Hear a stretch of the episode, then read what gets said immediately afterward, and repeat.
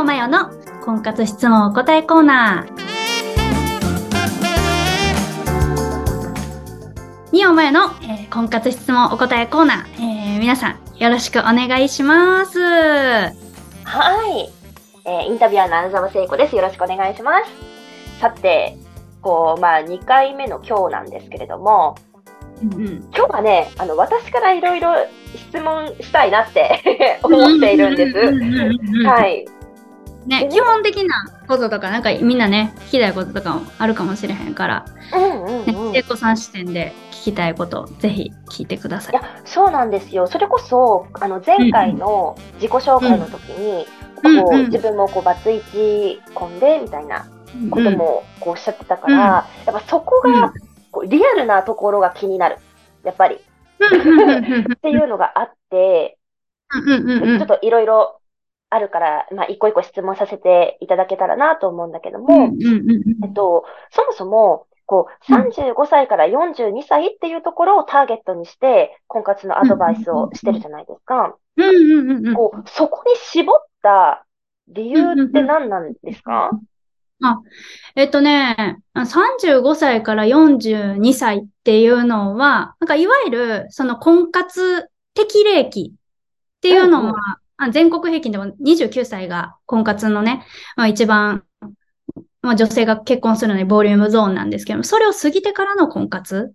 ていうのは、ライバル多くって、これが私が、あの、バツイチ婚活してた時にめちゃくちゃ感じたことなんですけど、なんか自分はいわゆる、その、めっちゃ、なんか、自分が婚活市場に出るだけで申し込みが来るみたいな。そういう風なんじゃない、うん、やっぱバツイチってね、ネックになってるなと思ったんですよね。うん、で、その中で私はどうやって、でもやっぱ妥協もできへんし、どうやってなんか好きになれる人を見つけたらいいんだろうって、めちゃくちゃ悩んだんですよ。はいはいはい。の35歳から42歳っていうのは、あのー、知ってる人も多いかもしれないんですけれど、あの、妊娠率、女の人って結婚と妊娠っていうのは、なんかセットで考える人は結構多いんですけれど、だから、毎年妊娠率が下がるって言われてるのが35歳以降なんですよね。で、だから、なんか今年のうちにとか、なるべく早くみたいな、そういう焦りの気持ちもあったりとか、あとは、20代のこう、頃のようにたくさん申し込みがあるわけじゃなくって、けど妥協もできなくって、みたいな感じの、その焦りと自分の妥協のできなさと、なかなかその現状との不一致っていうのが自分の婚活にめちゃくちゃ似てるなと思ったんですよね。はいはいはい、で、その中で、あの、自分が妥協しない、妥協せずに自分のお気に入りの人を見つけるにはどうしたらいいのか。まあ、この手法っていうのは、結構35歳から42歳の人、時間大切にして婚活したくって、だけど満足度高く みたいな人には、あのー、活用できるなと思ったんで。あだから、あそこをターゲットにね、えー、お伝えしていこうかなと思ったんですよね。うんうんうん。なるほど、なるほど。え、どういった悩みどころが多いです、うん、ああ、悩みどころは、その妊娠率も下がるって聞くんで、なんか、あの、確実に、あのね、なんか、2年3年とかって恋愛して結婚っていうのは考えてないんです。とか、1年ぐらいで結婚できたら理想ですとか、まあ、いい人がいればなるべく早く結婚したいです、みたいな。まあ、そういう、うん、その、ゴールを明確に決めたいっていう風な人が、はいはいはい。あとは、うん、なかなかいい人に出会えないっていうのがめちゃくちゃ多いですね。あの、やっぱり婚活市場には、うん、若い子、とにかくどんどんどんどん湧き出てきてるんで、どうしてもそっちに、あの、比べると、なんか自分のあの魅力が伝えきれてないっていう風に、なかなかマッチングできない、なかなかいい人に出会えないっていう風な人が多いですね。で、あと、うん、それなりにね、その恋愛してきたりとか、社会でも活躍してきたりとかしたら、やっぱ男の人の見る目が結構超えてくるというか、うん、はいはいはい。がやっぱ OK みたいな、そういうふうな、まあ、軽い感じで、あの、20代の時って、とりあえず楽しく過ごせたら、みたいな、そういう感じじゃなくって、あの、周りの男の人を見る目もだんだん上がってきてるし、あとは、あの、結婚した友達の話とか聞くんですよね。で、うんうん収入はこれぐらいあった方がいいとか、お金なくて苦労してるとか、こういう性格の人がいいとか、別れたりした人の話とかも聞いたら、なんかどんどんどんどん相手に求める条件っていうのが高くなってきて、で、それで、それにマッチする人もなかなか見つからなくって、みたいな。どんどん相手に求めるものっ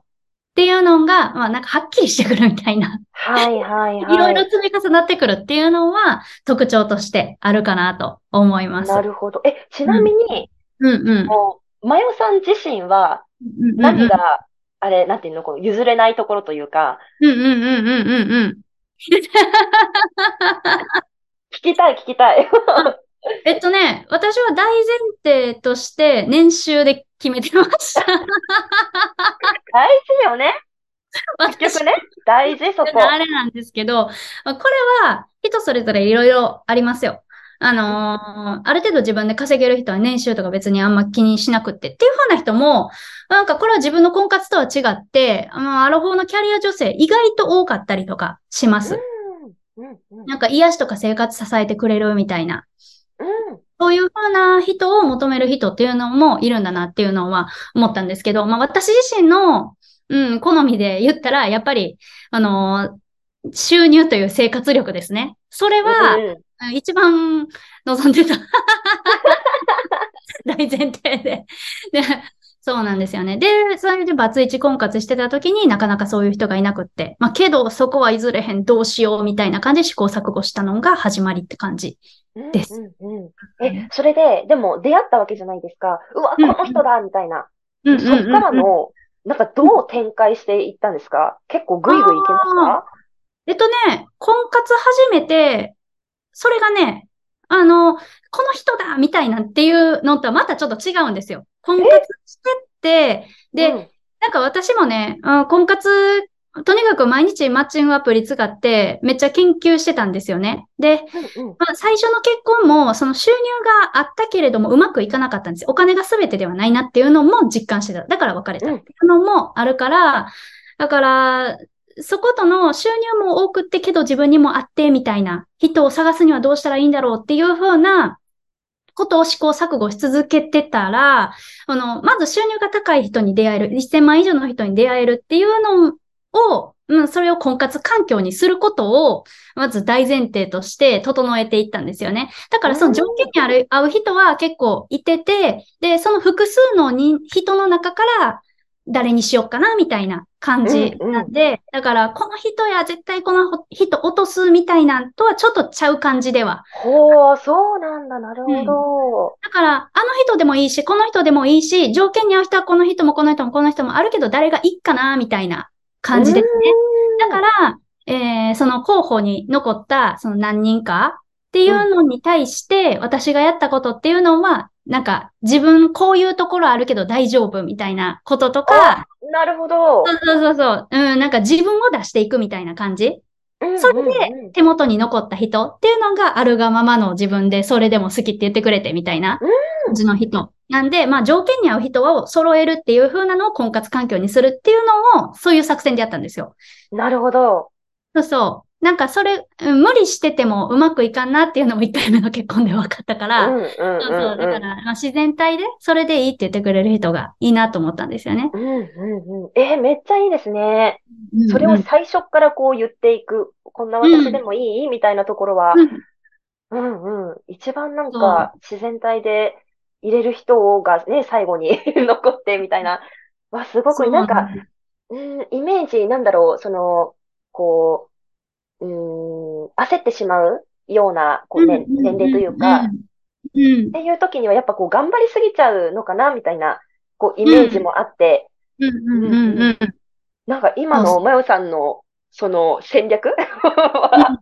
めちゃくちゃいいですね。結局、あれなんですよ。好かれようと思って、その無理して背伸びしてやって、で、実際手に入ってみたら、なんかその無理してる自分にまた疲れてきて、それで、うんあのだんだん自分の魅力度っていうのが下がっていって、最終的に、あの好きじゃなくなられてしまうみたいなこと。うん自分の、自分でどれだけ無理してるかっていうのは結局自分の首を絞めるなと思うので、はいはいはい。それをしないなるほどが大事ですね。やっぱ好かれたいし、なんかうまくいかせたいって思うから無理しちゃうんですよ。うん、うん、うん、うん。仕方ないんです。だから、うーん、そうしなくてもいいっていう風なことが一番大事なんだなとう思うわけん。です。うわーなるほど。なんかうまくいかせたいから自分をよく見せたがるっていうのもある意味生理反応かなって思ったんですよね。はいはいはい。生活してる中で、あ、これは私絶対やっちゃうわと思ったから。そう、だからこそ複数にいて絶対この人みたいな風にすがらなくてもいいようにっていう風に、うんうん、それが大事だなと思いました。うわーさすが、プロやわ。プロは、プロはもう1枚も2枚も上手で婚活のネックポイントがどこにあるんかってことですよね。かなと思いましたね。うん。なんかあの、まあ、何を重要視してたかって言って年収とあ二つ決めてたんですよ。もう一つは、なんか、あのーえー意欲的に生きてる人かどうか、なんか結構エネルギッシュかどうかっていうのははい結構。私は、あの、重要視してた。うんうんうん。うん。あなんかねなるほ、ど。あの、自分に合う人もいれば自分に合わない人っていうのもいるかなっていうふうに思ってて、私の特徴としては、なんか旅行の時にいろいろ予定詰め込みたい人と旅行先でゆっくりした人っているじゃないですか。うん、はい。私は旅行詰め込みたい人で、うんなんか休日とかも朝からなんかいかに、うん、なんかいろんな予定を詰め込めるかが勝ちだみたいな風うに、ん。結構、まあゆったり系よりかはガシガシ系なんですよね。でもはいガシガはいシ人っていうのは、やっぱり、まあ、どれだけいい人、いい男性やなって思ってても、そのゆったりしてる人と一緒にいてたら、絶対相手にストレス与えてしまうし、なんか、うん、うんなんか一緒にいてて絶対楽しくないんですよね。なんか落ち着かんわ、振動みたいな風になるんですよ。そこまで大事だなと思うんで、ペース感、エネルギー、エネルギー値みたいな、そうはいいうはいはい。ね、そういうのが合う人を探してました。うーん。うわーめちゃくちゃ大事。うん。